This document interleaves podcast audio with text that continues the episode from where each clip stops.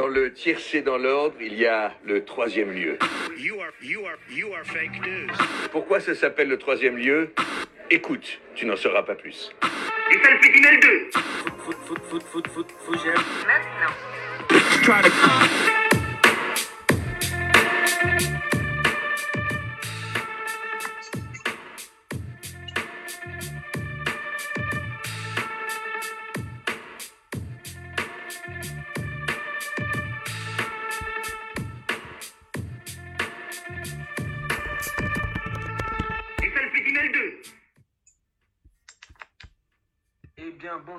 Bonsoir. Euh, bon, bah, ça y est, 21e jour de confinement. hein. On attaque demain la quatrième semaine. J'espère que vous allez bien, que euh, tous vos proches, toutes les personnes que vous connaissez se portent bien.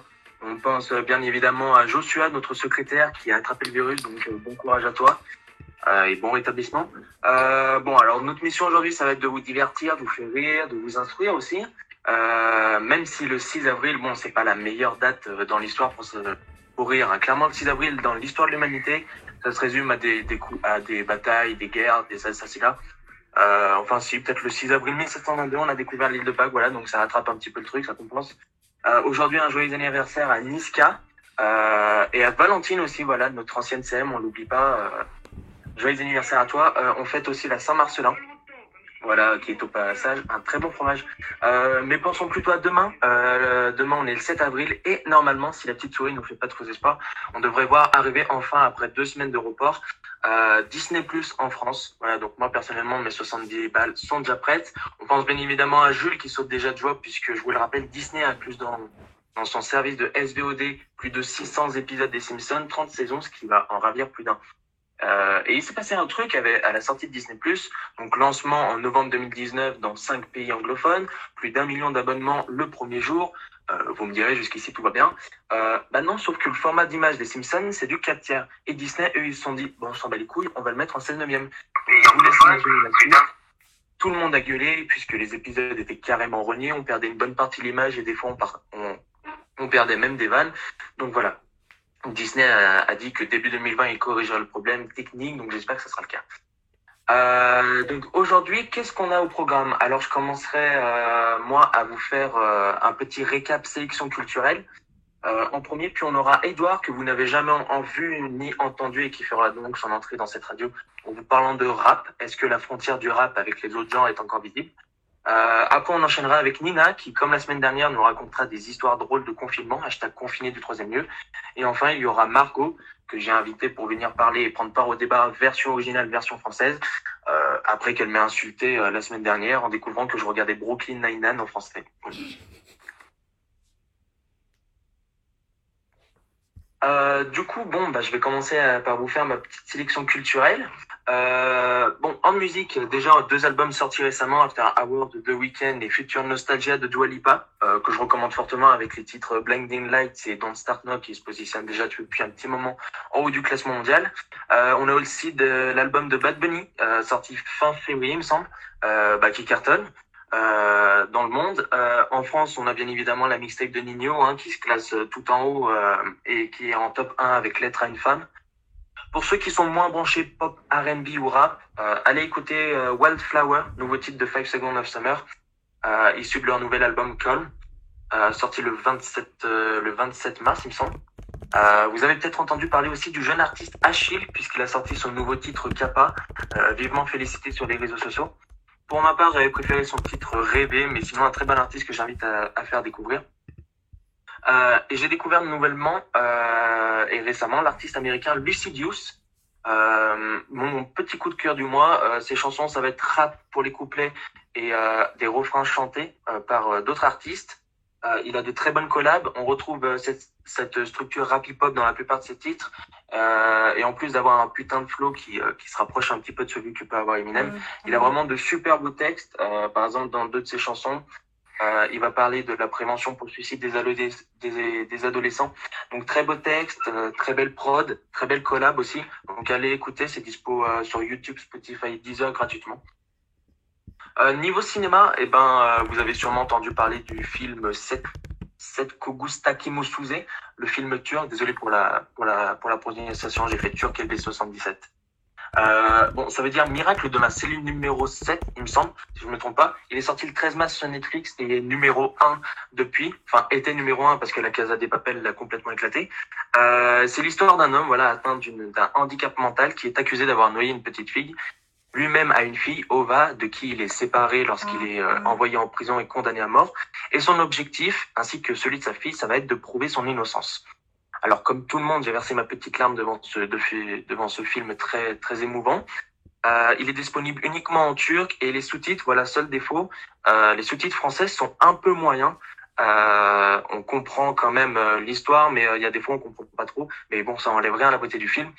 Et euh, c'est très cool aussi parce que c'est un film turc. Voilà, on a on a l'habitude en France d'avoir une grande productivité au niveau cinématographique parce que on est le pays le plus productif d'Europe. Donc voilà, voir un, un film turc qui ressort, euh, surtout qu'il était, il était sorti euh, dans cinq salles de cinéma euh, en fin d'année 2019, mais il est complètement passé inaperçu. Donc du coup, je trouve ça cool qu'un film turc ressorte comme ça. Euh, après un autre, euh, un autre film, La Plateforme, thriller espagnol très très euh, bizarre par contre pour le coup. Euh, donc c'est une prison avec des centaines d'étages, deux détenus par étage, un trou au milieu de la cellule par lequel descend une plateforme avec de la nourriture une fois par jour. Euh, ceux qui sont au-dessus sont servis en premier et ceux en dessous n'ont plus rien à manger. Euh, et tous les mois, les détenus changent d'étage aléatoirement. Euh, donc âme sensible, s'abstenir, un tout petit peu de cannibalisme, très léger mais très bon film. En série, puisque Netflix est votre meilleur ami en ces temps de confinement, donc je vous conseille la série Lock and Key qui est sortie le, le 7 février, je crois. C'est l'histoire de trois enfants qui emménagent à Key House avec leur mère après le meurtre de leur père.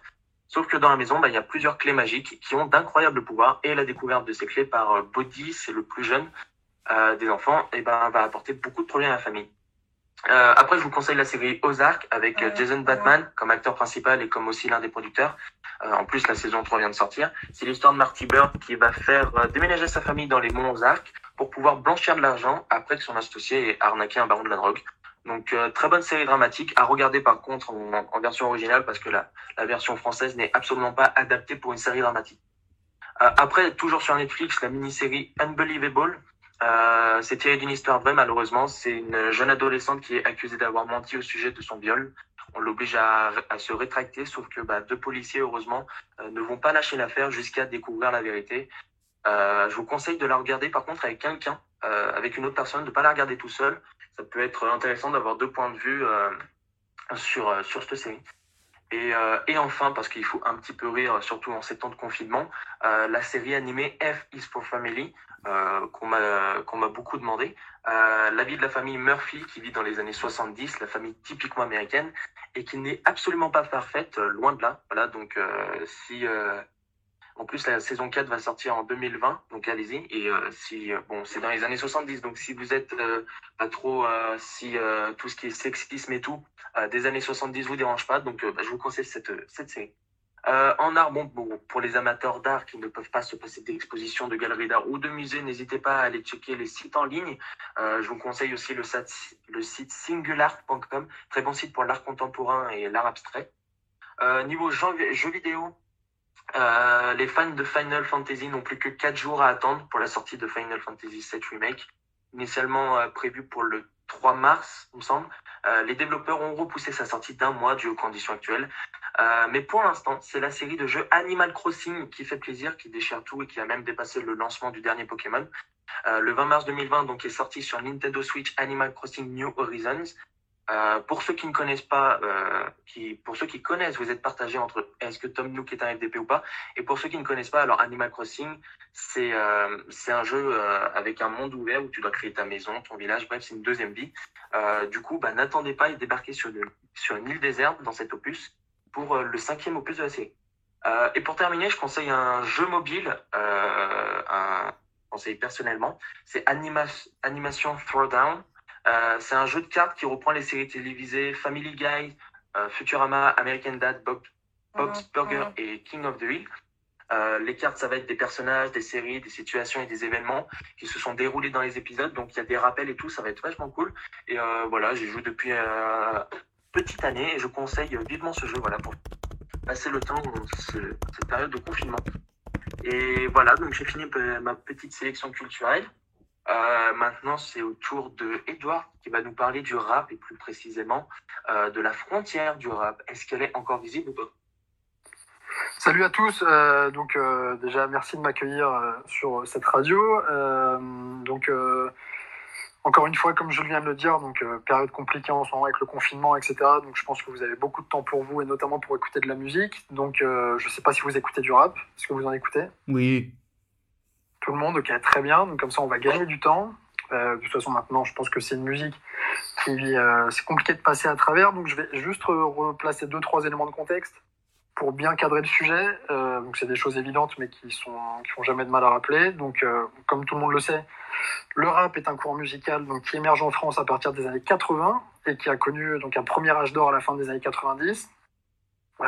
Alors qu'il est pourtant très décrié dans les médias euh, traditionnels et, souvent stigmatisé, mais euh, c'est pourtant aujourd'hui la musique la plus écoutée de France, puisqu'en 2019, la plateforme de streaming Spotify euh, publiait le classement des singles et des artistes les plus streamés de la décennie, donc 2010-2020 en France, et le résultat est sans appel, puisque sur les 10 morceaux les plus écoutés sur la plateforme sur cette période, 9 sur 10 sont des morceaux de rap, parmi PNL, Damso Niska ou Drake, qui sont présents sur la scène musicale depuis au moins 2015, mais on trouve aussi Aya Nakamura et Nino, qui, eux, ont émergé il y a seulement 3 ans. Concernant les artistes les plus écoutés de la décennie, on retrouve cette fois-ci 10 artistes de la scène rap. Donc ils occupent tout le top 10, avec des pionniers du genre comme Booba ou Drake, mais aussi des artistes ayant émergé plus récemment, comme encore une fois Nino, PNL et Jul, qui trustent les trois premières places. Euh, le rap s'est donc installé comme le courant le plus écouté et peut-être le plus populaire en France. On va essayer de trouver quelques pistes pour expliquer cela. Donc, dans un premier temps, la démocratisation du rap, avec une génération 80-90 qui a grandi avec cette musique et qui a contribué à la diffuser, mais aussi elle a légitimé petit à petit face à des médias, comme je l'ai dit, euh, et des responsables de médias qui, pour qui cette culture était euh, hors de leur code et de leur patrimoine. Donc, euh, cette démocratisation s'est très largement accélérée avec l'essor d'Internet, des réseaux sociaux et des plateformes digitales telles que YouTube, qui permet alors à n'importe qui de faire un morceau ou un album et de le diffuser sans avoir besoin d'aucun intermédiaire. Contrairement au parcours du combattant classique qu'il fallait surmonter avec les radios, les maisons de disques et les médias traditionnels quasi exclusivement parisiens. Euh, des artistes tels que Orelsan, euh, natif de Caen et qui rappait plutôt la province, ou des membres du groupe 1995, ont pu se faire connaître et créer une communauté grâce à ces nouveaux moyens. Orelsan et son clip Saint-Valentin, qui avait fait polémique à l'époque de sa sortie, puisqu'il euh, lui avait valu une interdiction de concert de la part de Ségolène Royal en 2012, ou encore Nekfeu et Sneezy, qui dès 2011, eux, se font connaître avec l'Arab Contender sur YouTube. Donc les deux, euh, les deux premiers, donc Orelsan et Nekfeu, font aujourd'hui partie des artistes rap les plus récompensés et ayant vendu le plus d'albums. Euh, c'est donc la preuve qu'il est possible de se faire un nom euh, d'une autre manière aujourd'hui avec ces réseaux. Euh, petit rappel, donc pour quelques chiffres pour replacer encore une fois le contexte et se rendre compte à quel point ces artistes comptent aujourd'hui. Euh, Orelsan, qui a réalisé trois albums, a réalisé un platine, un double platine et un diamant, quand Nekfeu, lui, réalise trois diamants en trois albums. Donc il faut savoir que pour réaliser un diamant, il faut vendre l'équivalent de 500 000 albums. Donc les plateformes digitales dites de streaming ont elles aussi bouleversé l'équi- l'équi- l'équilibre de l'industrie rap et musicale dans sa globalité, modifiant notamment la manière de comptabiliser les écoutes euh, et donc les certifications. Euh, C'est à partir de 2016 que le streaming est officiellement intégré aux certifications. Il faut rappeler qu'un téléchargement est égal à 150 streams et que 1500 streams est égal à une vente. Le streaming permet donc aux artistes euh, d'avoir une totale indépendance et de maîtriser de manière totalement euh, euh, indépendante la sortie d'un titre, euh, et euh, ce qui leur permet aussi d'offrir de nouveaux contenus à une cadence effrénée. Euh, il me semble que le rap est le courant musical le plus prolifique. Les artistes comptent désormais parfois des centaines de millions de vues pour un seul morceau sur YouTube, plus de 400 millions pour Maître Gims et Bella, plus de 300 millions pour Ayana Kamura et, et Jaja par exemple. Euh, et certains cumulent même plus d'un milliard de vues euh, si on additionne euh, différents contenus. Donc cette démocratisation a donc permis à une multitude d'artistes d'émerger, d'enrichir et de diversifier ce courant, tout en s'en inspirant, élargissant ses frontières à tel point qu'il est parfois difficile de les identifier et de s'y retrouver. L'influence des États-Unis est indéniable, omniprésente et perpétuelle. Les artistes sont aussi allés chercher dans leurs histoires et leurs racines pour rendre compte de quelque chose de nouveau. On a l'exemple de MHD avec l'afro-trap ou le R&B avec des influences du Maghreb. Le public rap, lui aussi de plus en plus important, éduqué et curieux et aussi intergénérationnel. Euh, c'est une donnée primordiale dans l'équation pour essayer de comprendre euh, comment le rap a évolué, puisque lui aussi a besoin d'en identifier clairement les acteurs et les mettre dans des cases parfois, quitte à les enfermer. Cela est néanmoins de plus en plus difficile aujourd'hui, tant les productions et les influences artistiques sont hétérogènes. Euh, on, peut trouver énormément d'exemples d'albums sur lesquels on peut trouver du rap euh, qu'on va qualifier de, trap avec un flow plutôt agressif, mais on peut aussi trouver des instrus très dansantes, euh, plus club, euh, voire des morceaux très introspectifs, comme pourrait le faire L'Homme Pâle ou Orelsan. donc, est-ce qu'on peut parler de rap conscient, de rap dénonciateur, de rap divertissant, euh, d'autotune ou non, de pop urbaine ou d'R&B Aujourd'hui, on a beaucoup d'artistes allant de Booba à Pâle, en passant par Maître Gims, PNL ou même Eddie De Preto, qui se réclament de cette scène rap de par ses influences. Euh, ce que certains aiment appeler la musique urbaine, je ne sais pas si on peut l'appeler comme ça. Euh, c'est peut-être un terme un peu galvaudé, mais en tout cas, c'est aujourd'hui un, un courant au contour bien plus large qu'auparavant. Il y a de plus en plus d'artistes avec de plus en plus de nouvelles influences donc comment les identifier? Et est-il pertinent même de vouloir qualifier le rap Puisque c'est une musique qui serait un monde continuellement. Donc ce serait peut-être un peu l'enfermer dans une case qui ne lui correspond pas. Donc maintenant, euh, on peut peut-être en discuter entre nous. Je ne sais pas ce que vous, vous écoutez comme type de rap, parce qu'aujourd'hui, euh, comme je l'ai dit, il y a énormément de rappeurs, avec des flots différents et des propositions artistiques différentes. Donc à vous maintenant de me dire ce que vous écoutez, et après on peut en discuter. Euh, ouais, bah moi, comme je te disais euh, hors antenne, bah là, le, débat que tu soulèves et la question, ça me rappelle un peu le. On avait fait un débat qui était un petit peu lié à ça, c'est quand Tyler the Creator avait gagné un, euh, son Grammy pour l'album Igor. Ouais, et, exactement. Voilà. il avait gagné le, Grammy du meilleur album rap ou meilleur album de musique urbaine. Je sais plus mmh. l'intitulé exact. Et Tyler the Creator lui-même, quand il avait vendu son album, il avait dit c'est pas un album de rap, c'est un album qui, qui a un peu tout. Il y a des segments où il rappe un peu, il y a un côté un peu pop. Euh, c'est pas du rap pur comme il disait au début, et il comprenait pas qu'il ait gagné euh, cette catégorie-là. Donc je pense qu'en fait, le rap, euh, pour certaines personnes, ils voient genre une forme de rap qui est le, le rap de fin d'année 90, début 2000. Sauf que, ouais, comme tu dis, il y a 750 millions de, de, types de rap, quoi. Il y a un rap pour chaque personne. T'as de la trap, t'as du rap autotuné à fond, t'as du rap conscient, du rap, euh, du gangsta rap, t'as de tout, quoi. Enfin, et même les artistes, ils s'amusent à jouer un peu de tout ça. Et euh, ouais, on peut dire, il y a, on peut catégoriser le rap, mais il y a euh, un million de, de, de, de rap. Ouais, moi, moi pour moi, euh, j'ai pas mal réfléchi à ce sujet-là, et pour moi, il y a plusieurs hypothèses possibles. Il faut se placer euh, du point de vue de, de, tous les acteurs, donc à la fois des artistes, à la fois des producteurs, à la fois du public. Ouais. Je pense que le rap, c'est un courant qui a, qui a, qui a pas cessé d'évoluer, quoi. Peut-être qu'au début des années 80, ça venait des États-Unis, où c'était plutôt voilà des mecs de banlieue qui rappaient et qui, euh, qui avaient des textes euh, où ils racontaient leur, euh, leur quotidien, avec ça dénonçait, c'était souvent aussi très provocateur, mais donc c'était peut-être réservé à un certain, à un certain type de population. voilà, une sorte d'entre-soi. Et puis après, ça s'est généralisé, les générations ont passé. Et puis après, il y a eu des influences de funk ou même de jazz ou plein d'autres choses avec des samples qui venaient d'un peu partout. Et en France, pareil, le rap marseillais, il est différent du rap parisien, euh, à l'époque d'IAM ou d'NTM. Puis après, il y a des artistes comme Booba qui sont arrivés en France dans les années 2000. Et puis après, ça, ça s'est généralisé. Peut-être qu'ensuite, après l'essor des plateformes euh, digitales, ça a encore permis d'avoir une visibilité encore plus grande. Mais euh, si on se place d'un si on se place d'un point de vue purement euh, artistique, je pense qu'un artiste, quand il commence à rapper, il a ses influences à lui et il sait ce qu'il veut faire. Mm. Après, si on se place d'un point de vue commercial, peut-être que l'artiste a intérêt à se rapprocher de choses plus mainstream pour toucher le plus grand nombre de, personnes possible et pour aussi passer en radio, ce qui avant était un, le Graal ultime. Quoi. À l'époque de Booba, quand il sort Temps mort en, en 2000, euh, c'est compliqué de passer en radio alors qu'il a eu déjà, des succès avec euh, Lunatic et, son euh, tandem avec Ali. Parce que voilà, c'était très très agressif, avec ce qu'on appelle aujourd'hui des métagores, avec des textes voilà très provocateurs, très très agressifs. Donc passer en radio, c'était vraiment un aboutissement, ce qui permettait ensuite d'être écouté par des maisons de disques et ensuite pourquoi pas produire un album.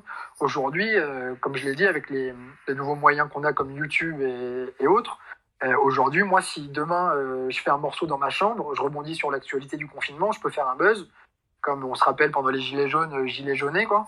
Donc, euh, voilà, le mec, euh, bah, il a eu l'idée, il a fait un clip, il a sorti, il faudra regarder combien de vues il a fait. Mais je dis pas que ça peut en faire un artiste sur le long terme qui va sortir des projets, mais euh, des mecs comme Nekfeu ou d'autres qui, produisaient déjà des choses, mais les Rap ça leur a permis d'avoir une visibilité énorme. Un mec comme Orelsan, il a fait un buzz avec son clip Saint-Valentin et d'autres. Euh, Aujourd'hui, euh, le parcours classique, euh, rap, MJC, radio, maison de puis album, ça n'existe plus quoi. Aujourd'hui, on peut quasiment tout faire nous-mêmes sans intermédiaire. Donc ça déjà, ça a changé beaucoup de choses et ça donne aussi du coup une visibilité à des artistes qui, euh, peut-être il y a 20 ans, n'auraient pas pu euh, percer comme ils l'ont fait. Je pense à Yana Kamura, je pense à Marwa Loud pour des artistes féminines. Je pense aussi à Eus l'Enfoiré ou à Joule. Qui, Joule, pour moi, c'est vraiment le tournant en 2015, euh, qui est dans sa grotte, dans son studio, et il, il produit des sons, des sons à l'appel. Et euh, il publie ça sur les plateformes et euh, il touche d'abord Marseille et ensuite toute la France. Et aujourd'hui, c'est le rappeur qui a le plus vendu de l'histoire du rap français. Quoi. Bah, le, le Donc, développement du euh, rap, c'est juste lié au développement des plateformes de streaming et internet. C'est juste, c'est le, le style musical qui a tout compris. Et c'est pour ça que c'est devenu aussi riche. Et c'est pour ça que justement, c'est eux qui expérimentent le plus. Parce qu'on va pas se mentir, je pense qu'au niveau style musical le plus innovant depuis 20 ans, bah, c'est le rap, hein, on va pas se mentir. Hein. Ah, je suis tout à fait d'accord. Je suis tout à fait d'accord.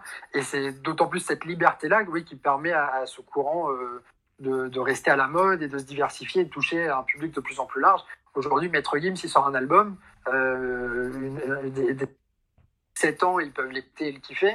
Ouais. Une grand-mère qui va être dans sa voiture, écouter la radio chez elle, va tomber sur Maître Gims, ça peut aimer parce qu'elle entend un feat avec Vianney, quoi. Oui, c'est ça. Donc euh, lui, c'est le mec qui a tout compris. Quand on se souvient de ce qu'il faisait avec euh, Section d'Assaut euh, dix ans avant, ou les premiers freestyles que je vous invite à, à retourner voir sur YouTube, où ils étaient euh, dans des caves avec des capuches noires.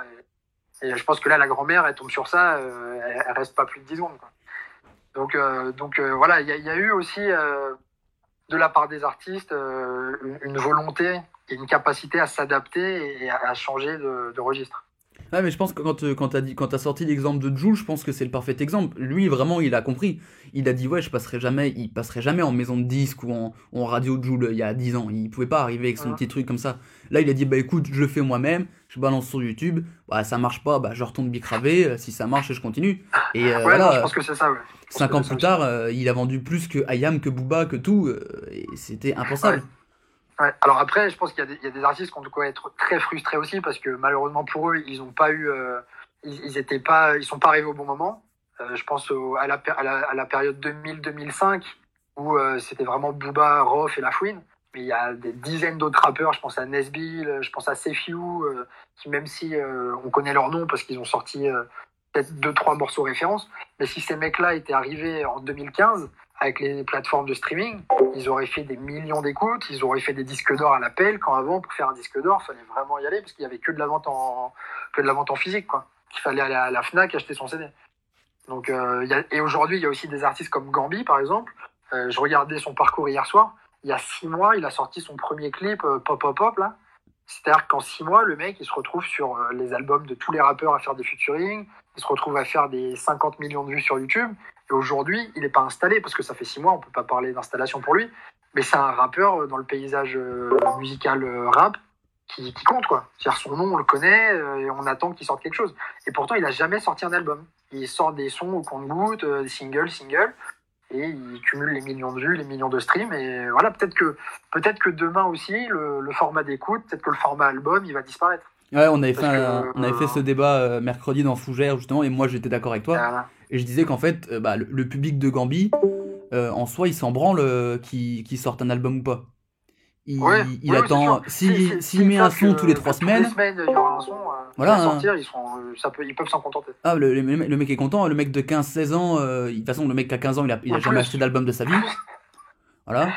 Même Bah, moi. ça dépend, euh, euh, ça, ça dépend. Mais euh, Ouais, mais le peut-être public- que les, les anciennes générations, eux, attendaient la sortie d'un album Ouais. de leur artiste comme un événement, parce que surtout qu'à l'époque, peut-être qu'il y avait, il se passait aller un an, deux ans, voire trois ans entre chaque sortie d'album. Ouais, c'est ça. Aujourd'hui, à part les rappeurs les plus euh, bankable, les plus en place, comme on va dire Nekfeu, Booba ou Damso, qui eux peuvent se permettre peut-être de sortir un album tous les deux ans et qui vont sortir peut-être deux trois featuring entre temps, ils se feront pas oublier. Il y a certains artistes qui eux, si, si, ils peuvent pas se permettre de, de disparaître pendant un an. Ah bah, Euh, SCH, lui, euh, il mettait, euh, il- pareil, il a émergé en 2015-2016 avec euh, avec A7, il me semble. Ouais. Et euh, ensuite, il a mis deux ans à sortir son deuxième album, mais entre temps, il y avait quelques sons qui sont sortis sur YouTube et sur les plateformes. Mais sauf que là, maintenant, c'est un album tous les tous les six mois, un an. Et il pourtant, est- c'est un rappeur installé. Ah, Parce il est sinon, obligé. il peut très vite passer à la trappe et se faire dépasser par d'autres comme Gambi, comme L'Enfoiré, comme euh, plein d'autres. Il y a Booba aussi. Booba, on peut dire ce qu'on veut, mais niveau rap français, euh, c'est un taulier, puis c'est un précurseur, il a tout compris. Lui-même a annoncé qu'il allait faire son dixième album euh, studio, et il vend plus en physique Booba. Tu, tu trouves plus un CD de Booba à la Fnac? Il a compris, lui, ça sera du streaming, Et les moments où il a rien à foutre, il fait un son avec Nino, euh, un son avec. Medine, un son avec je sais pas qui, il en sort un tous les trois mois, les gens sont contents, il produit, il sortira un album dans un an pour terminer, et après que du streaming et c'est fini. hein. C'est ça. Lui, après, peut-être qu'il est dans une, est dans une problématique différente dans la mesure où il est quand même depuis 20 ans maintenant. Après, il, veut être- solo, il est producteur et il veut prendre de l'oseille. Voilà, il, il a, il a d'autres activités à côté, il a sa chaîne de télé, il a sa radio au calme, euh, il a sa marque de vêtements, il produit d'autres artistes, donc euh, il a aussi d'autres choses à faire, mais ce qui est euh, vraiment intéressant avec le, le format digital, c'est qu'il le disait dans une interview, je crois que c'est l'interview Combini, où il disait, voilà, si demain, euh, demain, si dans une heure, je veux sortir un son, parce qu'il a plein de sons de côté, si de- dans une heure, je veux sortir un son, je le sors. Sans, rien demander, à- sans rien demander à personne, tu me balances ça sur les plateformes et sur YouTube, et puis il va faire des millions de vues, et puis voilà. Lui, de toute façon, euh, il occupe l'actualité quoi qu'il arrive, parce que bon, après, il s'est fait supprimer sa page euh, Instagram, donc euh, un peu moins. Mais, mais voilà, il y a, il y a- il y a des artistes comme ça qui, quoi qu'il arrive, occupent toujours le terrain, même s'ils sont pas là, on parlera d'eux, parce qu'ils ont d'autres activités à côté. Mais pour d'autres artistes, ils n'ont pas le droit à l'erreur, quoi. Euh, Il y a des artistes, peut-être que là, on, on les a même pas en mémoire, mais peut-être qu'il y a des artistes qui, qui ont fait un buzz, euh, on va dire, il y a un an ou un an et demi, deux ans, dont on a, on a tout- totalement oublié leur existence parce qu'ils n'ont plus rien sorti depuis. Peut-être que Gambi, ça fera pareil, euh, etc. Quoi.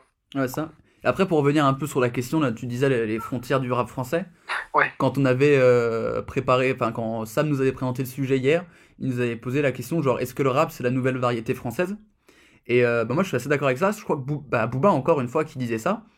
Et en même temps, c'est bah, déjà c'est la nouvelle variété française parce que c'est le truc qui vend le plus. C'est le style musical qui représente la France, on va pas se mentir, dans le monde entier. Et euh, surtout que bah, tu prends l'exemple de Booba ou de Gims.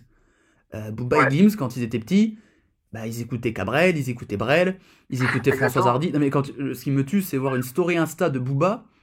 Euh, tu vois, à l'époque où il était sur Instagram encore, il mettait des stories où il mettait des montages de Damso et Caris, et la story d'après, il était au volant de sa Porsche à, à Miami et il écoutait euh, François Hardy.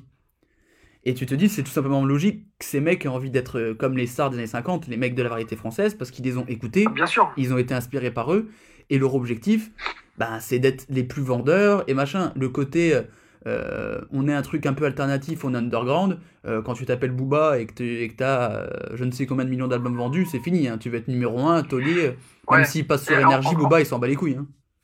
Encore une fois, pour revenir à ce qu'on disait au début, le rap, c'est un courant qui a énormément évolué, et qui évolue, peut-être, on va dire, peut-être tous les ans, il y a un nouveau courant qui arrive. Bon, même, même pas tous les ans, mais tout- Ouais, voilà. Tous les six mois, six quoi. mois, qu'on va dire, il y a un nouvel artiste qui arrive. Gambi, voilà, il a un truc à des prods un peu électro, ça rappe vite, cad- très cadencé, etc. Jules, il a ramené un truc très dansant, euh, c'est presque de la zumba, quoi, on va dire, sur bah, il, certaines, il a fait, prods. il a fait un truc, c'est son style, hein, c'est du Jou là maintenant. Exactement, c'est ça, voilà. Il y a certains artistes estampillés euh, d'une certaine manière. On dit voilà, ça, ça c'est du Booba, ça c'est du Nino, ça c'est du machin. Mais peut-être qu'au tout début du rap, comme tu disais, tu as utilisé le terme underground, très, quelque chose de très revendicatif et quelque chose de très. C'était, une niche, quoi. C'est-à-dire que euh, voilà, il fallait représenter euh, la cité, représenter une histoire, représenter des codes. Aujourd'hui, les artistes, ils, ils ont compris qu'ils pouvaient euh, s'en débarrasser et, et aller sur- vers quelque chose de beaucoup plus populaire, euh, vers de la mélodie, quoi, tout simplement. Oui, C'est fini le rap euh, où ça kick euh, sur une, juste une caisse claire, une instru très minimaliste, et on kick. Maintenant, il y a c'est chanté, c'est des mélodies, c'est autotuné, c'est tout ça. Il reste quelques puristes, on va dire. euh, je pense à Alpha One, euh, par exemple, qui lui. euh, euh, je vous invite à écouter son, ses albums et ce qu'il fait. Je trouve Une ça très très bon. une d'autre, c'est un putain d'album. Voilà, ouais, franchement incroyable. Et tous ces morceaux sont truffés de références à ça, où il dit par exemple, euh, je ne fais pas le rap qui se chante sous la douche, euh, euh, je fais pas de feat. euh, il a refusé un feat avec euh, Nekfeu. Il devait faire un feat avec Nekfeu sur cet album-là, il trouvait que ça allait pas, et il a dit bah non, je le fais pas, tant pis. Alors qu'il y a des artistes qui paieraient pour avoir, euh, paieraient très cher pour avoir euh, Nekfeu sur leur album. Donc il y a des artistes comme ça qui refusent de, un peu de se conformer à ce qu'il fait aujourd'hui, de faire des, des productions, euh, des instru clubs, euh, de, de trouver des paroles, euh, voilà, le, un peu la recette du banger, c'est une instru entêtante et un refrain entêtant, et voilà quoi. Un peu la recette de se l'enfoiré, euh, la moulaga, tout Ah ça bah quoi. oui, c'est totalement ça. Après, euh, il y a plusieurs écoles. Il faut savoir ce qu'on veut. Les artistes aujourd'hui sont prêts à, sont très aussi euh, très forts dans, dans la mesure où ils s'adaptent très facilement. Ou euh, comme, je, comme, comme, comme je le disais, sur un album, on peut retrouver euh, des instrus très minimalistes où ça kick, des instrus très dansantes et des instrus. là, on parle de son pour l'été, quoi. Ouais. On dit voilà, ça c'est un son pour l'été. euh, ouais, voilà, c'est un truc. C'est euh, peut-être qu'il y a 20 ans, euh, ça n'existait pas, quoi, un son pour l'été. Non, non, puis surtout, tu le vois, même les derniers albums de Booba, par exemple, prenant Trône, euh, Ouais. il y en a deux trois où il kick un peu salement, il revient à l'ancienne, deux trois un Voilà, peu trap, exactement. et Un il en peu en fait un ou deux où il se dit, allez, je me fais mon petit son un peu Zumba qui va être écouté en boîte le mois de Ouais, exactement. et il se fait plaisir, il fait un peu de tout. En fait, ils font une playlist. Euh, Kanye West, quand il fait The Life of Pablo, euh, et qu'il essaie de niquer le streaming en mettant un peu de tout, il y a de tout. Tu vois, il y a du gospel, il y a du son plus sympa, il y a du son qui kick. Et voilà, les mecs, ils, se font une, ils se font une playlist. En fait, ils se font un kiff. Ils disent euh, ça, ça va plaire à tel public, je mets. Ça, ça va plaire à tel public, je mets. Et comme ça, ils touchent tous les publics. C'est juste, des- ils, ils sont très forts en business. Enfin, les, les très très gros, Ouais. les tauliers, je parle. Après, après, après, West, je pense que c'est un peu un ovni dans, dans cette industrie-là, parce que lui, quoi qu'il arrive, euh, bon, il, a, il a son public euh, de fans et, et, son- et les gens qui le détestent. Mais artistiquement, je pense que lui, depuis sa rivalité avec 50 Cent, et ce qui date de 2008, Sept. il me semble 2007 2008, pour l'album de Graduation. Exactement. Et qu'il a pris le dessus sur 50 Cent, euh, tout ce qu'il a fait, ça s'est transformé en or. Quoi. Ouais, Son, son album commun avec Jay-Z, euh, Graduation, euh, bah, pour. euh, euh, 808, heures- 808 Heartbreak. euh, bah, c'est ça, c'est ce que j'allais dire. Jesus. Enfin, euh, voilà, Kenny West, il sort Jesus. C'est le, le mec, il prend quand même. Enfin, c'est pas un pari parce que pour lui, c'en est pas un, mais je veux dire, il sort un album de rap électro, quoi. Bah, Où, euh, les producteurs, c'est Geza Folstein et Brodinski, c'est des mecs euh, de, de techno euh, qui lui font un album de rap et, et ça. Enfin, moi, j'ai trouvé ça euh, incroyable, quoi. Bah, c'est les producteurs, tu vois, c'est Daft Punk, c'est oui, comme t'as dit, il y a euh, Mike Dean et Eric Rubin, donc c'est que des mecs qui font de l'électro ou de, de l'hardcore. Et du coup, t'avais parlé à un moment, t'avais parlé du rap autotuné. Et je pense que Ouais. du coup, l'arrivée de Bah, l'autotune, oui, bah c'est aussi Kanye, qui a été repris un Ouais. petit peu après par Booba. Et, et comme il s'est fait chier dessus, Booba, quand il est arrivé avec l'autotune. Ah, bah, à l'époque, ouais. à Incroyable. l'époque de Future ou, euh, ou de 09, Voilà, et euh, les, premiers, les premiers sont autotunés. Ouais. voilà, même quand il dit euh, ils ont tous critiqué, mais ils ont saigné l'autotune. Euh, Exactement. Voilà, Exactement. on, on connaît. Et en fait, je pense que le, le basculement du rap qui est. tu- il y a l'enchaînement euh, Kanye West qui arrive avec Graduation, qui est un truc un peu, un peu pop, un peu électro, enfin, légèrement électro, qui bat 50 Cent. Là, on est passé du. On a une forme de rap à ça y est, le rap c'est tout. Parce qu'après, t'as Graduation, t'as 88 and Heartbreak euh, qui permet euh, de montrer, putain, les rappeurs ils peuvent être tristes et chanter. Donc on a, eu, on a eu The Weeknd, Ouais, on a eu Drake, on a eu Travis Scott, même plein de mecs en France. Il y a eu l'autotune qui est arrivé par Booba et que maintenant euh, Jul maîtrise euh, parfaitement. Et en fait, c'est fin, dé- fin année 2000, début 2010, arrivée de l'autotune et tout ça, ça fait que on est passé de. On a ce rap qui, pour euh, certaines personnes, est encore le même rap où t'as des mecs qui font yo yo yo bitch autour d'une piscine avec 50 meufs à poil. Ça existe encore, c'est plus le principal. Ah, euh, il y, a, euh, il y a du rap chanté, du rap triste, euh, du rap pop, du rap électro, du rap qui se prend pas la tête, parce que t'entends les mecs qui font, ouais, à l'époque, le rap c'était un truc bien écrit, de la poésie, un truc à message engagé. C'est le cas pour Mhm. certains. Il y en a d'autres qui disent, bah non, on fait juste du rap ou c'est du c'est pop pop pop de Gambi, quoi. Exactement. Après, l'autotune, je pense que beaucoup ont critiqué, mais au final, ça a été une aubaine euh, pour. C'est la meilleure invention que- pour le, le rap et la musique, que- je pense, depuis que dans les 20 même- dernières années. Même, même Booba l'a dit, moi je, moi je sais pas chanter, quoi. Sans autotune, euh, ou c'est même dans PNL. euh, Oui. plus qui, qui des deux dit ça, mais sans, sans autotune, je suis claqué, quoi. Je sais pas chanter. Et, euh, et c'est vrai, il y a des vidéos d'ailleurs sur YouTube où on voit des pannes d'autotune en live. Ouais. Ça fait de la peine, quoi. Ouais. Ça fait de la peine quand Booba, son autotune, il se coupe et que et qu'il se met à faire des, des gargarismes un peu. C'est très compliqué, quoi. Ouais. Mais donc, euh, c'est ça aussi qui a permis aussi au rap de se diversifier, c'est que maintenant les rappeurs chantent. et, Parce bah, qu'ils savent pas chanter, parce qu'ils ont des moyens techniques pour le faire. et du coup, ça revient à ce que je disais sur ils voulaient faire de la variété française, ils voulaient chanter, l'autotune leur a permis d'être des chanteurs. Et ça, vraiment, pour, pour, c'est ça, voilà. pour Booba et Et pour, euh, et pour Kanye, qui veulent être des pop stars ou des chanteurs de variété, Ouais. c'est la meilleure chose qui puisse arriver. Et peut-être que c'était des frustrés avant. parce Ah bah oui. étaient un peu coincés dans ce truc. Voilà, faut, faut, faut, faut rapper vrai, entre guillemets, quoi. Faut avoir une, une street crédibilité. Donc, c'est-à-dire, euh, voilà, faut rapper la rue. euh, faut, euh, voilà, faut, faut rapper des choses difficiles. C'est de ça, à la base, le message du rap. Maintenant, c'est plus Alors trop que ça. ces hein. mecs-là, voilà, de leurs influences, Balavoine, Goldman, euh, Piaf, ou je sais pas, quoi. Ah oui, oui. euh, qui peuvent enfin s'exprimer totalement librement. Donc, pour eux, ça, ça a dû vraiment être une aubaine, ça, c'est sûr. Ouais, bah. Et après, les frontières du rap aujourd'hui, euh, c'est compliqué de répondre à cette question parce que je pense que chacun a sa conception du rap et peut-être que des, des personnes vont dire bah moi Eddie De Preto euh, j'écoute. Moi j'ai un pote euh, Mathieu Ducrot euh, qui est fan d'Eddie De Preto c'est son sosie d'ailleurs. Je vous invite à aller voir sa page Instagram. Est-ce que est-ce que Eddie De Preto c'est du rap quoi? Lui il, il se revendique pas comme rappeur mais il, il revendique des influences rap quoi. Donc, est-ce que ces textes, est-ce qu'on peut reconnaître du rap? Est-ce que l'homme pâle, c'est du rap? Influence. Est-ce Influence. que c'est l'homme pas pâle, c'est.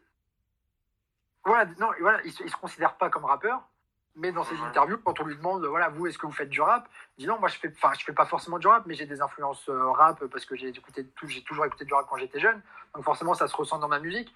Mais peut-être qu'il y a des puristes qui écoutent encore du IAM et du NTM et qui sont fermés à l'autotune et à tout le reste, qui vont dire, mais moi, Eddie de Preto, jamais de la vie, quoi. Alors que d'autres vont dire, bah oui, moi j'écoute du rap comme j'écoute euh, Pâle, euh, Eddie de Preto, euh, Dadju et Maître Gims, quoi. Mais je crois que c'est plus un euh, conflit euh, générationnel, ça. Parce que je pense qu'en fait, tous les nouveaux aussi, rappeurs, je pense aussi. genre bah, Eddie De Preto, on, on- on- il va pas être catég- catégorisé comme rappeur pour tout le monde, mais en soi, il fait un petit peu du rap. Et en fait, je pense que maintenant, les nouveaux, euh, Eddie De Preto, Eux sans foirer, ou tous ceux qu'on va mettre dans la pop urbaine, parce qu'on va dire euh, c'est pas du rap parce qu'ils font de la musique et que c'est commercial, je pense que les mecs qui arrivent, ils se disent pas, moi je suis rappeur, ils se disent je suis artiste. Et euh, si je veux faire un son avec des influences reggae et rapper dessus, bah je le fais et je vous emmerde. Euh, voilà, Eddie De Preto, c'est ça. Un mec que j'aime beaucoup, Chaton, qui est pas très connu, il est pas vendu comme rappeur, mais en soi, quand tu le vois en concert, Ouais. il est. Il kick quand même salement. euh, tu te dis, euh, il, serait dans, il aurait été dans la section d'assaut il y a 10 ans, euh, ça aurait pas été ridicule. Donc en soi, je pense que c'est fini le, le dire, moi je fais un style musical, genre je suis catégorisé comme rappeur. C'est plus un truc de maison de disques et de cérémonie euh, de remise de prix. Mais en soi, les artistes, ils se, disent, ils se lèvent pas maintenant en disant je fais du rap, je fais ça, ça, ça. Ils font un peu de tout. C'est fini ça. Bah après, c'est Oui. surtout aussi le, le truc, c'est que euh, tous les artistes qu'on commence avec du rap, je pense avec, euh, je pense à Maître Gims, tu commences avec du rap et en fait après, peu importe ce que tu vas faire, tu vas être considéré toujours comme un rappeur. Genre euh, Maître Gims qui a commencé avec Section d'Assaut et tout. Euh, après, il va faire un feat avec euh, Sting qui est pas du tout, euh, qui est pas du tout rap. Ça va quand même être considéré par certains comme du, comme du rap. Donc, est-ce que c'est l'artiste qui, qui définit si tu commences en faisant je sais pas du rap est-ce que tu vas tout le temps être rappeur et tout? C'est en fait c'est les gens qui catégorisent les artistes je pense toute leur production ça va être les artistes en fait en global qui vont caractériser ce qu'ils ce qu'ils font en fait Ouais, après, je pense, qu'il y a aussi des artistes qui, eux, euh, d'une part, se revendiquent comme appartenant à un certain courant. Euh, Il y a des artistes qui, eux, se disent rappeurs et qui seront euh, hardcore jusqu'à la mort, quoi, comme disait euh, Kerry James. Mais euh, mais il y a aussi d'autres artistes comme Maître Gims qui, lui, a pris un virage totalement opposé et qui, aujourd'hui, euh, continue de savoir rapper. Je pense à un feat avec Fianso euh, qui a dû sortir il y a deux ans, je crois, ou deux ans et demi. Où, euh, voilà, il, il a, il a encore tout d'un, tout d'un rappeur, euh, il n'y a aucun problème là-dessus mais qui à côté fait des feats avec Vianney et qui lui voilà je pense que lui son objectif c'est d'être le, nouveau Johnny Hallyday quoi.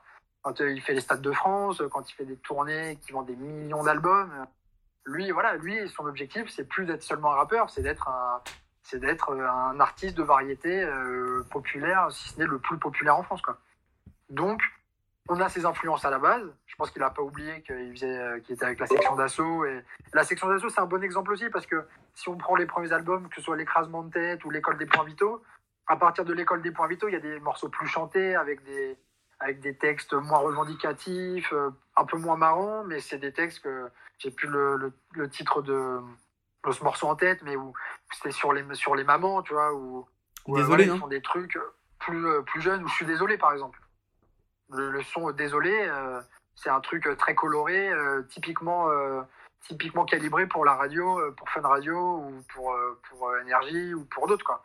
Alors que ce qu'il faisait euh, trois ans avant, euh, pour que ça passe en radio, c'était sur Skyrock, euh, dans l'after rap ou Et encore. Full, euh, le soir. quoi.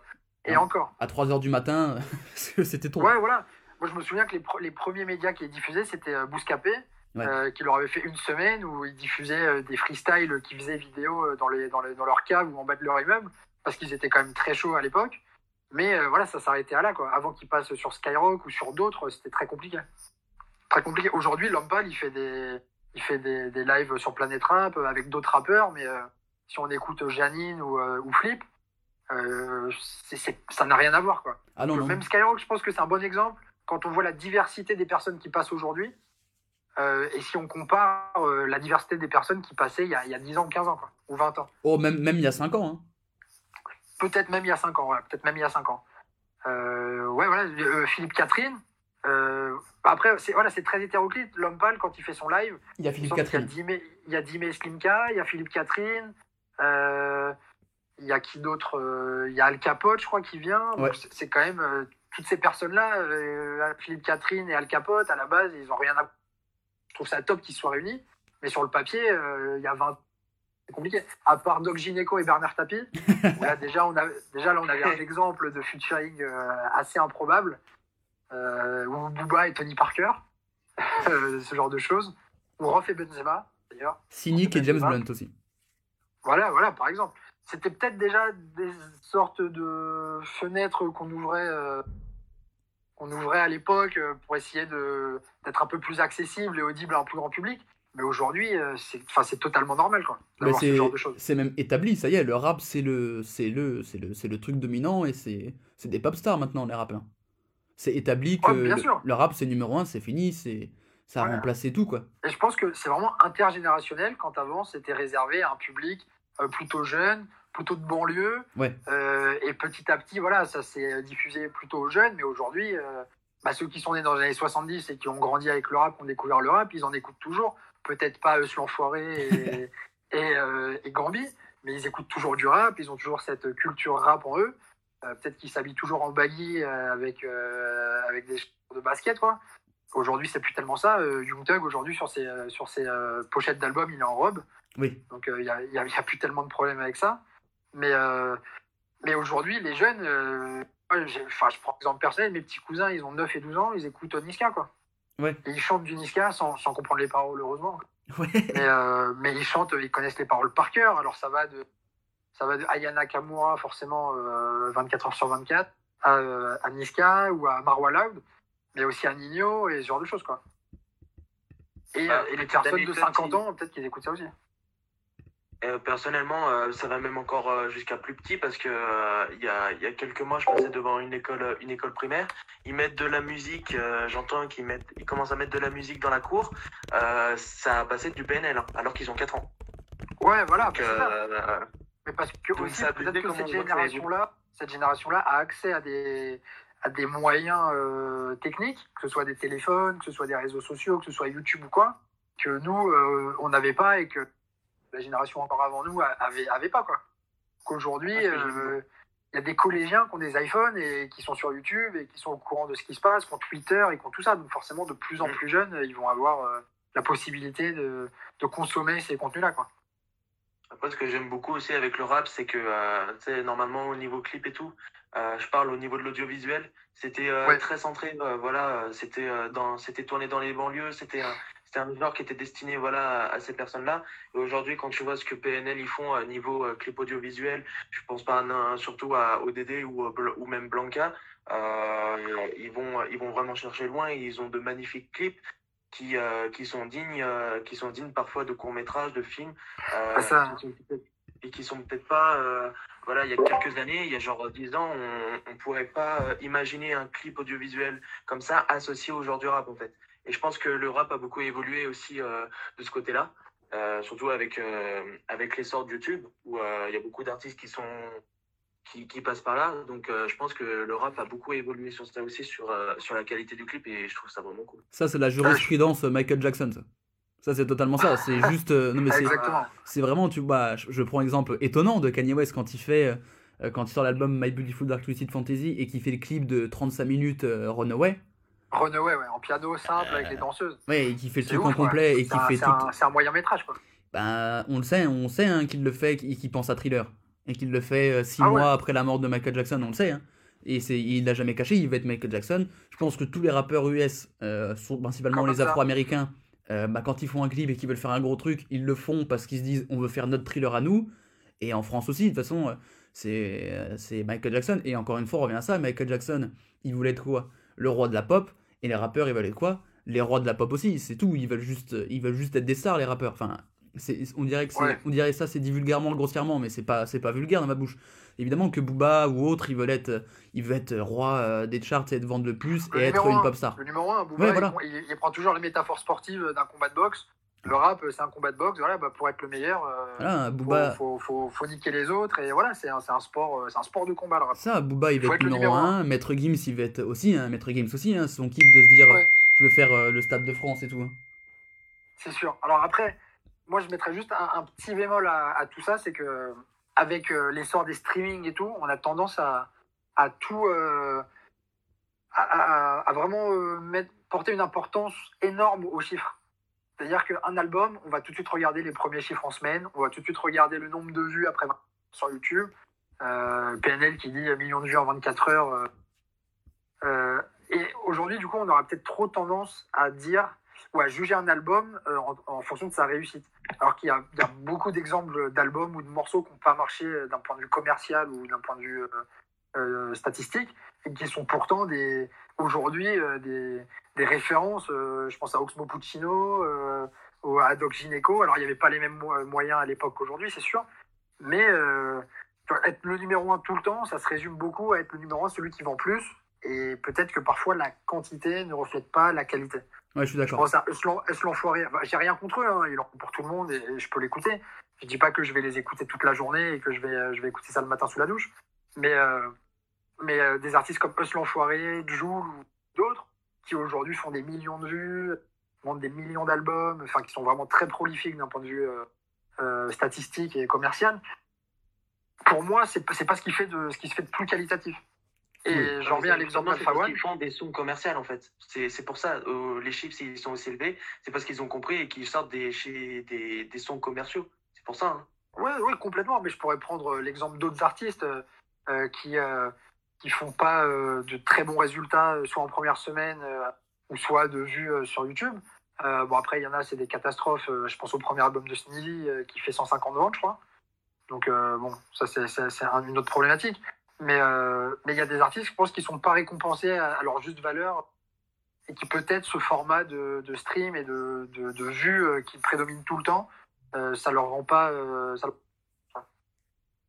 C'est pour ça qu'il faudrait tout un petit peu découvrir. Le problème, c'est que en fait, euh, ces artistes-là, ils font du très bon contenu, mais ils ont pas, euh, ils font peut-être pas de, de sons euh, commerciaux et ils ont surtout pas cette visibilité. En fait, c'est ça le problème. Mais après, euh, s'il fallait éplucher tout, euh, tout le, euh, tous les placards et tout, de tout, de tout ce qui existe au niveau rap et tout, ça serait un peu compliqué. Mais après, euh, faut juste que, en fait, faut juste, euh, comment dire, un, un déclic, tu vois, un déclic où là, ils vont avoir de plus en plus de visibilité et là, c'est là qu'ils vont commencer à, à faire des trucs, des trucs peut-être un peu plus commerciaux et tout. Et Ouais, c'est là qu'ils vont, qu'ils ouais. vont avoir beaucoup plus de visibilité. Ouais.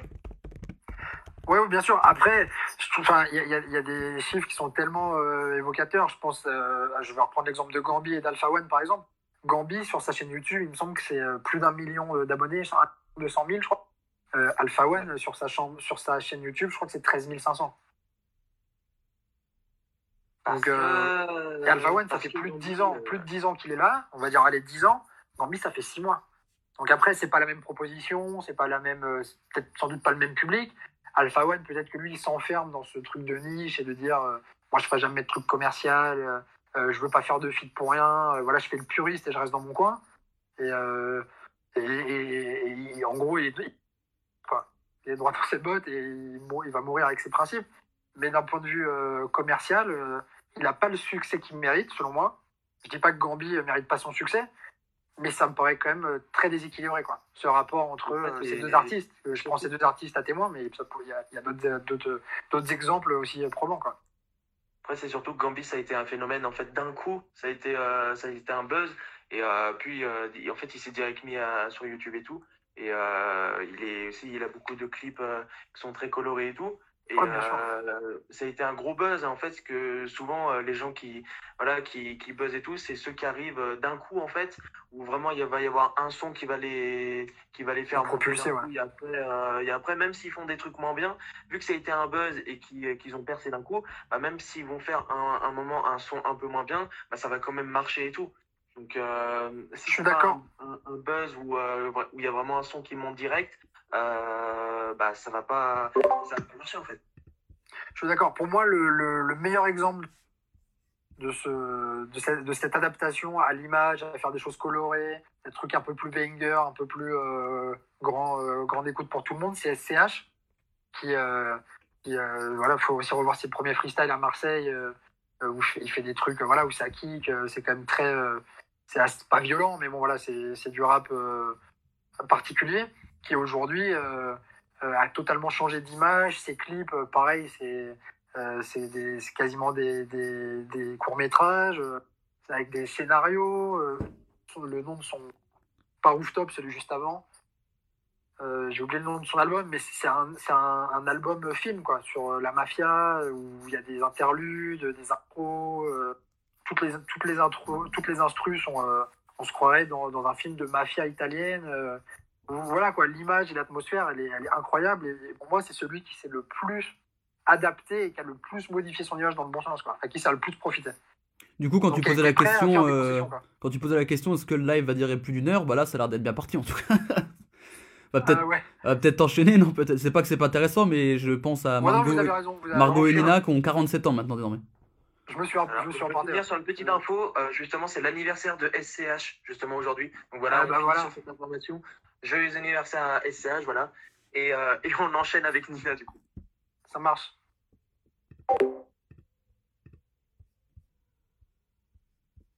Oui, oui, bonjour, je suis là. Alors, j'espère Bon. que vous m'entendez bien. Voilà, aujourd'hui, euh, je vais vous euh, parler euh, des quelques chroniques euh, que, que j'ai pas eu le temps de lire la semaine dernière. Voilà. Et, euh, et on va tout simplement commencer avec le créateur du, du groupe, euh, dont je tairai le nom. Oui, bonjour, je suis là. puisqu'il cherche à être anonyme. Et, euh, et son école aussi, en fait, parce qu'il est enfermé dans son école et il veut pas que je dise son nom ou quoi. Je veux respecter sa volonté, tout simplement. Et je vais lire sa chronique qui commence au jour 2 du confinement.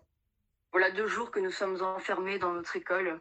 Guère beaucoup de changements en comparaison de notre situation habituelle, mais quelque chose a changé. Je peux le voir dans les yeux de mes camarades. Le manque d'accès aux vivres se fait sentir. Hier, nous avons entamé une réserve de saucissons et de crocs, une croc tiède, faible consolation pour nos esprits éreintés en ces temps de trouble. Ce matin, deux de nos camarades manquaient à l'appel. Certains d'entre nous avaient entendu parler d'évasion, de plans impossibles qu'ils s'étaient tatoués sur le dos à l'aide d'un compas et d'un marqueur, mais personne ne les avait crus. Qui sait dans quelle région elles sont à présent? Peut-être ont-ils déjà succombé. Je ne sais combien de temps nous tiendrons, mais une chose est sûre, nous ne manquons pas de lecture. Bon courage à vous, mes amis. Voilà. Donc c'était euh, la toute première chronique qui a été postée sur notre groupe euh, fermé euh, qui s'appelle Chronique du confinement, qui est sur Facebook. Je vais vous en lire une autre du- d'une amie qui s'appelle Lou Basaya. Doit pas être son vrai nom de famille, mais voilà. Elle s'appelle Lou. Euh, et c'est une sorte de lettre ouverte qu'elle a écrite à sa maman d'une manière très enfant. Voilà, elle se fait passer pour une enfant qui était en camp de vacances. Je le trouvais plutôt drôle, euh, sympathique, euh, assez rigolote. Enfin voilà, je vous la lis. Jour 13. Coucou maman, la colo se passe hyper bien du bien. Aujourd'hui, j'ai mangé de la mousse au chocolat. Si, si, je me suis régalée. Miam miam la petite mousse. Je me suis fait également un nouveau super copain avec qui je m'amuse beaucoup. C'est trop super de chez Super ici. Hier soir, on a encore pris l'apéro après le sport. C'est pas comme ça que je vais être ready for the summer body. Pour passer le temps, je fais des concours de roues, mais toute seule. Sinon, le maître nous a demandé de faire un joli dessin pour papa et maman. Alors tiens, voilà le mien. J'irai lui donner demain. J'espère que ça te plaira. Ça te plaît, toi? Moi, je me suis surpassée. Gros bisous, ma petite maman. Prends soin de toi. Faut pas sortir à ton âge. Élève ingénieur raté, Piedi grossi. Voilà, c'est son vrai nom de famille, du coup. Et voilà, donc je peux pas vous montrer euh, le, le- le dessin, mais grosso modo, c'est euh, c'est un monsieur flap. Euh, voilà, et de, de toute beauté. J'aimerais vraiment vous le montrer. C'est Ah, tous, tous des potes à toi ou pas Qui font ça? Euh, ouais, quasiment, c'est des potes à moi et Judith. Enfin, je, je sais pas, je trouve vraiment qu'ils sont excellents, ils sont super drôles. Voilà, et euh, comme euh, j'ai déjà dit la semaine dernière, je vous entraîne à faire la même chose sur un hashtag qu'on a créé qui s'appelle Confiné du troisième lieu. Je voulais aussi vous parler d'autre chose qu'on a fait sur ce groupe. Ça s'appelle, c'est un loup-garou tout simplement. On fait un loup-garou un peu IRL et tout. Comment dire? Dans les mêmes horaires qu'une journée qu'on passerait nous, tu vois ouais, les loups-garous jouent le soir, les villageois ils vont voter pendant la journée, etc. Des choses comme ça. On s'amuse vraiment. On a fait une seule partie et euh, on aimerait bien que des gens se joignent à nous. Donc euh, vraiment, n'hésitez pas à me contacter si vous avez envie de faire une partie. Ah, je suis quelque très très chose chaud. comme ça, ça nous ferait, ça nous ferait grave plaisir en tout cas. Voilà. Le même. Euh, ouais. Eh ben nickel. Je- Ah, moi je- j'ai beaucoup aimé ces petites histoires en tout cas. Tu en, tu en as une autre ou pas? Euh, J'en ai pas d'autres là sous les yeux. Mais si tu veux, je peux en chercher Et une très rapide euh, sur le groupe. Mais on peut passer à Margot, tu- puisque. Tu pourras, tu pourras même euh, revenir la semaine prochaine aussi, même. Parce que je pense que tu en as encore d'autres. Ouais, vous pouvez aller voir l'insta de. Cédric aussi, notre, notre informaticien, euh, en, en checkant sur Instagram, sur ses publications, son journal de bord, qui, euh, qui est personnellement, euh, je trouve, qualitatif et très drôle. Euh, voilà, donc je vous conseille son Instagram. Et il a fait une vidéo YouTube aussi, qui est, qui est très très drôle. Il a fait, et ben je n'étais pas au courant. Ouais. Mais non. Si, il a fait un truc qui s'appelle Pause Quarantaine, qui est une émission de sport, et c'est et c'est extrêmement drôle. Et le truc qui me fait plus rire dans cette, dans cette vidéo, c'est le générique de fin, qui me tue de rire, ça faut le savoir. Eh ben, eh ben j'irai voir. On l'a retweeté avec le... Bah, je l'ai retweeté avec le compte du troisième lieu. D'accord, ça marche. Euh, bah, du coup, on peut passer à Margot. Euh, ouais, on va enchaîner avec le débat, je pense. Tu pourras revenir la semaine prochaine, Lina, pour euh, d'autres, euh, même toutes les semaines. Tu seras notre petit rendez-vous quotidien pour rire. Pas de soucis. Nickel. Margot, est-ce que tu es là? Euh, oui, je suis là. Bonsoir, là, Margot. Comment vas-tu? Bah, ça va bien et toi? On subit le confinement, mais bon. Ça va, ouais. Et encore un petit, euh, encore un petit moment, surtout euh, quand on voit euh, comment les Français ont réagi au beau temps de, de ce week-end. Je pense que je me vois bien encore dans deux mois, toujours faire des choses pour la radio pendant un confinement. Je pense que ce n'est pas fini, surtout comment réagissent les Français. Donc on a beau, on a beau répéter rester chez Ah vous. ouais, c'est voilà. énervant. Voilà, maintenant je répéterai soyez pas cons s'il vous plaît. Ça c'est petit énerve- énervement personnel. Bon du coup si tu es là aujourd'hui, euh, Oui. donc on va avoir un débat tous ensemble justement sur v version originale et version française. Euh, Puisque euh, je t'ai lancé lorsque tu m'as insulté, Non. découvert que j'ai regardé Brooklyn Nine-Nine euh, en, en VF. Alors oui, euh, je... C'est normal en soi. Oui, ouais, on est d'accord, mais Sam, euh, alors en fait, tu vois, mais je, je suis totalement d'accord. Il y a, il y a des très bonnes VF et des VO, euh, des très bonnes VO. Enfin, je veux dire ça, ouais, comme ça. Et sauf que Brooklyn Nine-Nine, bon, je, je t'ai un peu remonté les bretelles, si je puis dire, parce que vraiment, tu rates euh, plein de choses excellentes euh, qui sont en VO. Notamment, bah, déjà, quand tu vois les, les mimiques de, du Captain Holt, c'est vraiment excellent. Et que j'ai j'ai essayé de te comprendre en regardant les, la VF et j'ai vraiment pas tenu. Ah, vraiment. Et ben dis-toi que euh, en fait ce que je fais moi généralement c'est que bah, pour Brooklyn Nine-Nine euh, quand il y a des scènes vraiment drôles je la passe en, en version originale. Après l'avoir vue voilà en VF elle m'a fait beaucoup rire. Après je la repasse en VO et euh, après ce qui me dérange un petit peu c'est au niveau des au niveau des sous-titres euh, après euh, je comprends ce qui se dit en anglais mais quand après Ouais. je regarde les sous-titres français généralement ça correspond pas. Et euh, quand tu compares la VO les sous-titres français et la VF c'est pas c'est pas la même chose. Après bien sûr c'est sûr ils sont obligés d'adapter d'adapter les sous-titres euh, parce qu'il y a des vannes qui vont passer aux, aux États-Unis euh, en anglais, qui vont pas passer en français. Mais euh, personnellement, euh, alors je trouve la version française très bien. Non, Ah. Euh, Ah non c'est des pires que j'ai jamais entendus. Ah oui, je suis d'accord. Ah, vraiment. pour celle de Brooklyn Après- Nine-Nine. Ah, clairement. Et mais, en plus, Sam, pourtant, euh, Brooklyn Nine-Nine, c'est une série qui est vraiment facile à comprendre en anglais. Tu vois, par exemple, je prends euh, une série, par exemple, Sherlock Holmes, enfin Sherlock, on va dire, de BBC. Euh, je serais d'accord pour si certaines personnes me diraient je la regarde en VF parce qu'il y a des termes scientifiques qui sont assez compliqués à comprendre alors que quand même dans Brooklyn Nine-Nine c'est plus souvent enfin trois quarts du temps c'est un peu d'amusement du coup c'est voilà J'ai pas dit, j'ai pas dit que c'était dur à, à comprendre, au contraire. hein. Et en fait, moi, je suis plus l'inverse. Je suis plus, Ah euh, alors à peu près, en gros, moi, je regarde des séries dramatiques, ce qui va être, euh, ce qui va être Ozark, ce qui va être Stranger Things aussi, euh, Mm. en, en VO, en VO, euh, en VOST Oh. FR. Par contre, tout ce qui est humoristique, en France, on a très, on a de, on, on est assez doué quand même en VF. Et en fait, je préfère euh, un petit peu regarder euh, tout ce qui est humoristique en VF pour l'instant. Après, il ne faut pas, je- il faut pas ouais. dé- non plus dénigrer euh, tout ce qui est euh, tout ce qui est VF. Je pense que Ah en non, France, on, ouais. a de- on a des très bonnes voix françaises, notamment le capitaine Holt. Euh, Oh non. Oh de- non, mais arrête. Alors, excuse-moi, mais il y a quand même une bonne euh, une, une bonne voix française parce que c'est le je crois que c'est la voix française officielle de, euh, de Samuel L. Jackson. Mais euh, Ah. c'est une voix très connue pour tout ce qui est euh, dans les séries pour, euh, le, pour des capitaines, pour des, pour des mecs au grade et tout. Je pense que c'est une bonne VF. Après, je dirais pas qu'elle est, euh, qu'elle est mieux que la VO, euh, parce que je l'ai déjà écouté en VO, hein, j'ai déjà regardé en VO. Euh, mais c'est plus par rapport au terme, en fait. Enfin, c'est Hmm. plus par rapport au dialogue et tout que euh, peut-être je préfère regarder en VF. Ouais, mais après, tu vois, par contre, il y a des, des séries, enfin, je vais plutôt parler des sites comme ça, c'est le genre de série à ne jamais, au grand jamais ne regarder en VF. On va prendre par exemple How I Met Your Mother ou alors euh, Friends, que j'ai regardé intég- intégralement en, en anglais. Et quand j'ai découvert la, la voix des, des personnages de Friends en français, j'ai j'ai pété un câble.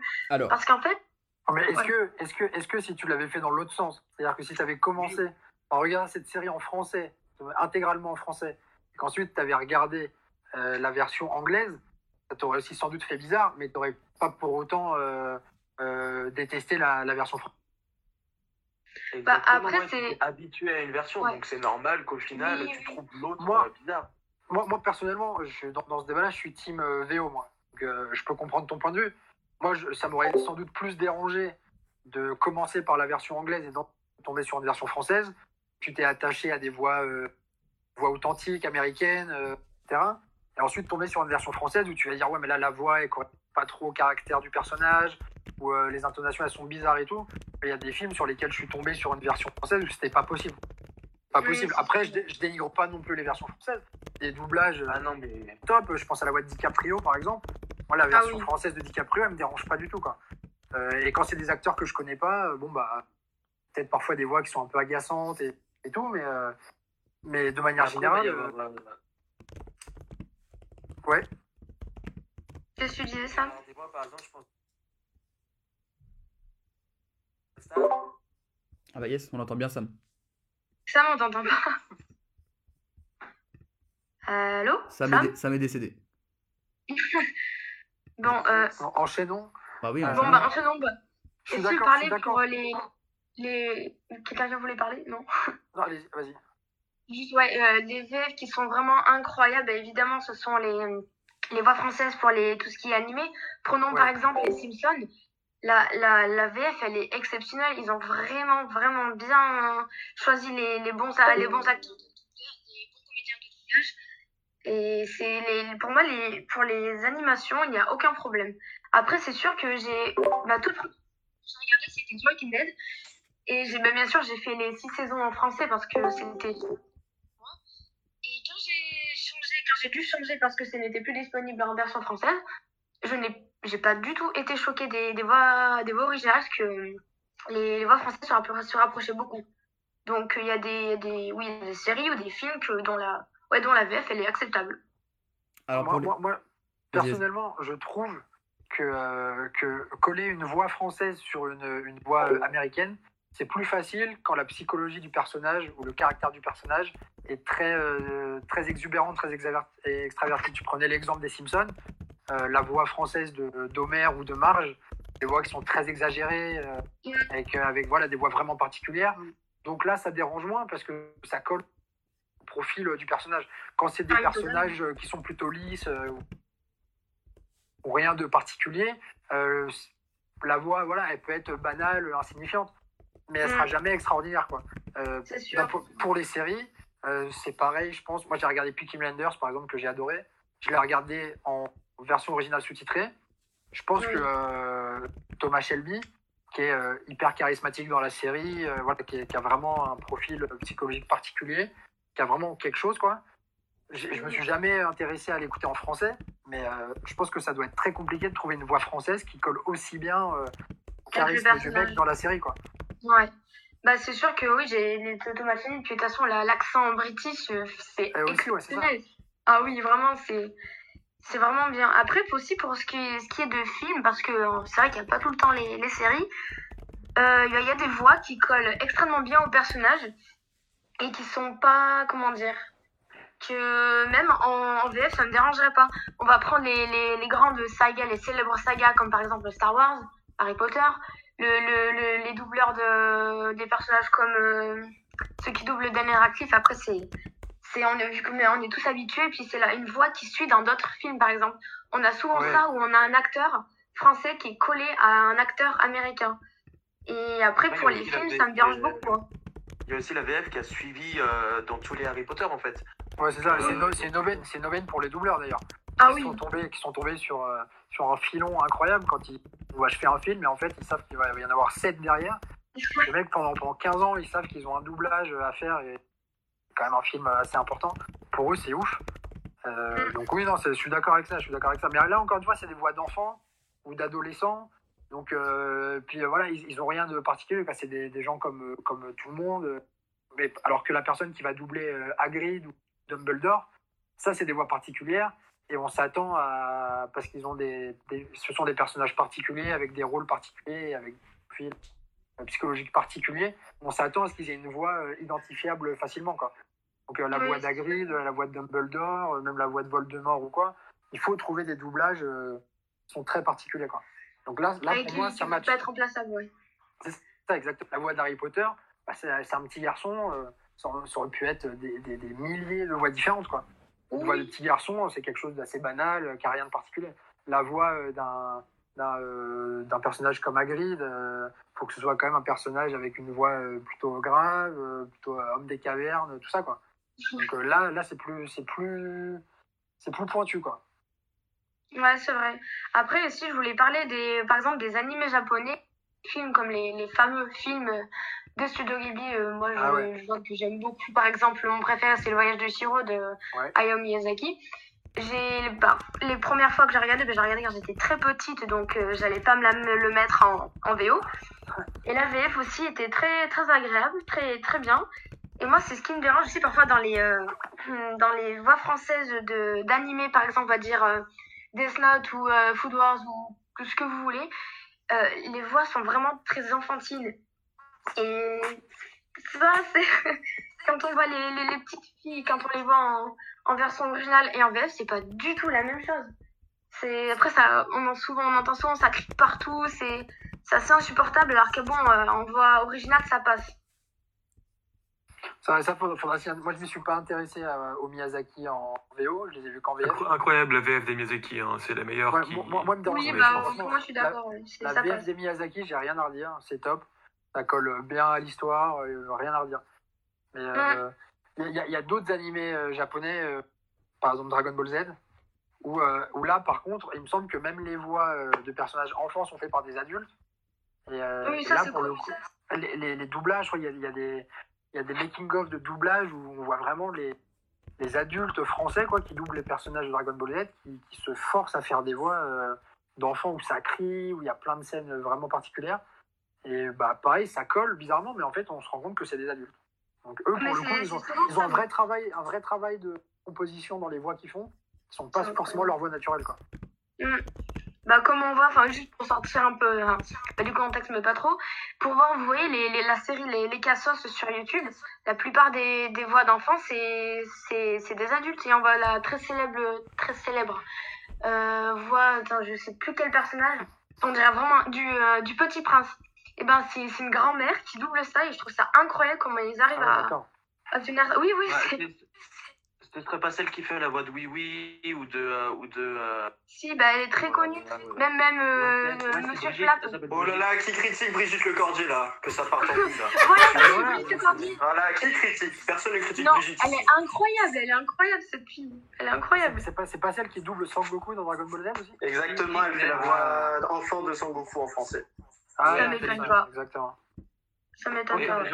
J'aurais une question pour vous. euh, pour ceux qui regardent la case des papels, et est-ce que vous la regardez en V Alors déjà, ne spoilez pas. À chier Ouais, moi, bah, désolé, désolé, moi, j'ai, enfin, j'ai le dixième épisode de la saison 1 et encore on m'a poussé. Mais Nul je regardais. et en doublage et en scénario. En. Je, je, je vais pas, je vais pas vous mentir, j'ai regardé et c'est c'est vraiment pas ce que ce, à ce quoi je m'attendais parce que je, je déteste les genres de séries surcotées où tout le monde y va en mode ah c'est la série de l'année. Non. Ah, Game of Thrones J'ai regardé et pour moi c'est ah bah, juste une série quoi. Enfin Ah, pour moi, ça Je fait vois un pas tout du- cet engouement autour de cette Alors, série. on ne donc- juge pas, on ne juge pas les séries, on juge la qualité de la, V- de la VF. Oui, et ben j'ai regardé, ben je préfère largement la VO. L'espagnol c'est tellement plus mélodieux, c'est, je préfère largement. La, la VF, je ne souhaite même pas l'écouter vraiment. Et ben, et ben putain, et ben moi je, moi je pense l'inverse sur ce coup-là. J'ai essayé de regarder en VO. Euh... Nul. Ok. Quel bâtard. Ça l'a traumatisé, gros. Il dit plus rien. Je pense qu'on peut, on peut, on peut finir là-dessus en soi sur ce débat. Euh, Nul. oui, totalement. Bonsoir. J'ai traumatisé Sam, j'ai crié nul, il a eu peur. Ah non, non, je l'ai même pas vu. Ah bah d'accord. Bah enchaîner hein, du coup hein, pour tout ce qui est excès, pour tout ce qui est question de rythme et d'émission en fait. D'accord. Euh, bon, bah, du coup, moi, euh, donc, à peu près, je suis le seul partisan encore de la VF, même si je regarde des trucs en VO, hein. mais euh, je suis euh, le seul. Moi, je pense qu'il faut pas la dénigrer, la version française. Je pense qu'on a de très bons acteurs, très bons acteurs voix. Euh, je pense qu'il ne faut pas, euh, il ne faut pas la dénigrer. Et je pense qu'après, euh, version, moi, pour moi, la version française, c'est pas ce qu'il y a de meilleur pour tout ce qui est série dramatique et tout. Après, je pense c'est mon avis, je sais pas ce que vous en pensez. Mais pour tout ce qui va être série, peut-être comique, peut-être que les Français, voilà, une VF va mieux coller par rapport justement, on parlait des Simpsons, par rapport à l'exagération et tout. Mais je pense que niveau série dramatique, trucs d'horreur et tout, c'est mieux VO. En même temps, euh, pour les blagues, qu- quand il s'agit d'une série comique, euh, c'est pas forcément très pratique parce que des fois, euh, la traduction n'est pas super bonne. Oui, voilà. Et c'est le problème, en fait. C'est ce que je parlais pour Brooklyn Nine-Nine. Euh, c'est soit. euh, en fait, c'est pas du tout la même chose parce qu'ils sont obligés d'adapter en, en VF, en fait. Et. Euh, On a reperdu Sam, super. Yes. De toute façon, euh, si, si moi je peux donner un avis, par exemple, c'est que les- le doublage c'est bien pour les trucs euh, animés. Voilà.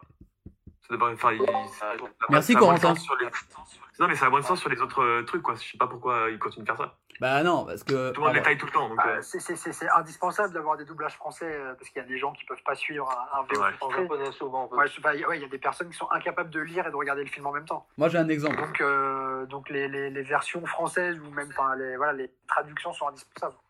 Moi, personnellement, la VF me dérange pas. J'ai rien contre la VF. Et je suis partisan de la VO parce que, au-delà du fait qu'il y a des très bonnes VF, il y a aussi de très mauvaises VF. Donc, je me suis déjà retrouvé face à des films en, VF où j'ai possible et j'ai arrêté Euh, la série euh, Gomorrah euh, sur la mafia euh, na- napolitaine. Je l'ai commencé, premier épisode de la saison 1, j'ai coupé au bout de 15 minutes parce que la VF, c'était pas possible. Il y a, des très bonnes VF.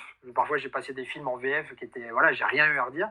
Mais mais pour les seules exceptions qui sont très mauvaises, je suis partisan de la, de la. Ouais, bah, je suis, d'accord avec toi pour le coup. euh, je pense aussi au film que j'ai détesté. La, la VF, elle était horrible pour Burn After euh, Wedding des frères Cohen. La VF, elle était horrible. Et je pense aussi à la, à la série Ozark qui est sur Netflix. Euh, la, la, voix, la voix française de Jason Bateman, euh, elle est horrible parce qu'en fait, c'est une, une voix française qu'on trouve dans beaucoup de, euh, dans beaucoup de séries euh, comiques ouais. et tout. Et, euh, et du coup, elle est absolument dégueulasse pour Ozark, qui est une série dramatique, et du coup, qui colle absolument pas au personnage, je trouve. Bah parce que c'est juste que Jason Bateman c'était sa voix habituelle et qu'habituellement il fait des com- il fait des comédies quoi. C'est surtout ça. Oui, euh, alors non, justement, c'est pas sa voix habituelle. Ah ok. Ça Pas sa voix habituelle, mais, euh, mais même la voix en elle-même, euh, la voix en elle-même, en fait, la, la voix française, elle est pas du tout adaptée à une série dramatique. Tu l'écoutes, euh, t'attends euh, à ce que la voix, la voix te fasse rire, ou, mais elle est beaucoup mieux pour, un- pour une série comique, en fait. Et c'est pas sa voix originale, c'est pas la voix qui le suit, la voix française originale, mais euh, c'est une voix qu'on retrouve dans beaucoup euh, de trucs comiques euh, et absolument pas dramatique. Donc du coup, ça colle absolument pas. Et du coup, la- même la, la version française est absolument dégueulasse. Comme Bruce Willis. Oh, respecte la voix de Bruce Willis. Ouais, mais il fait quatre mariages pour une lune de miel et c'est dérangeant quand même. Hein. Ah oui, bah ça c'est le problème quand t'as un mec qui double et qui, est, et qui fait vraiment des personnages, des mecs qui cartonnent, après tu peux, tu peux entendre que lui. Après, je perso, moi, c'est vraiment le seul truc qui me laisserait regarder cette émission, c'est sa voix, quoi. Moi, j'aimerais bien qu'il y ait Bruce Willis qui participe à l'émission. Alors, je lui mets euh, 3 pour son dégradé. Incroyable. Bon, bah, je pense qu'on peut. Voilà, hein, on a fait le tour sur tout ça, hein, je pense. Hein. En vrai. Ouais. Bah voilà. Hein. Sam, je te laisse conclure l'émission. Euh, oui, je vais conclure cette émission. C'était un très beau débat. Euh, du coup, euh, pour conclure, eh ben, ne regardez rien en VF. Euh, non, Ah, pas. surtout, ne regarde pas Brooklyn Nine-Nine en VF si tu dis pas Brooklyn 9-9, quoi. Alors non, je dis pas Brooklyn 99 non plus, je dis Brooklyn 99. C'est pire. Allez. Euh... Non, non, non, non. on, peut, on peut conclure sur ça, on peut conclure ce 20e, euh, ce 20e podcasting, du coup, que vous retrouvez normalement demain, si, si tout va bien. Jules, confirme-nous ça si jamais tu fais le montage. Bah non, même euh, là tout à l'heure, parce que du coup, il y a presque pas de montage à faire. Eh bah oui, bah du coup, même tout à l'heure, vous pourrez du coup euh, le retrouver sur notre site, 3e-lieu.fr ou euh, sur Spotify et Apple Podcast en tapant podcasting. Et euh, bah, du coup, on se retrouve pour, pour le 21e euh, la semaine prochaine, lundi à 18h, pareil, toujours en Facebook, en Facebook Live. Désormais, tout, ce, tout notre contenu sera en, en Facebook Live euh, parce que c'est beaucoup plus simple et c'est beaucoup plus euh, collectif. Voilà. Et, euh, et on se lâche là-dessus. Je suis en train de galérer sur un Remix Cube. Voilà. Mais bon, vous n'avez pas besoin de, de connaître ma vie privée. Et on se retrouve mercredi 10h pour Fougère en live, évidemment, sur Facebook. Salut à tous.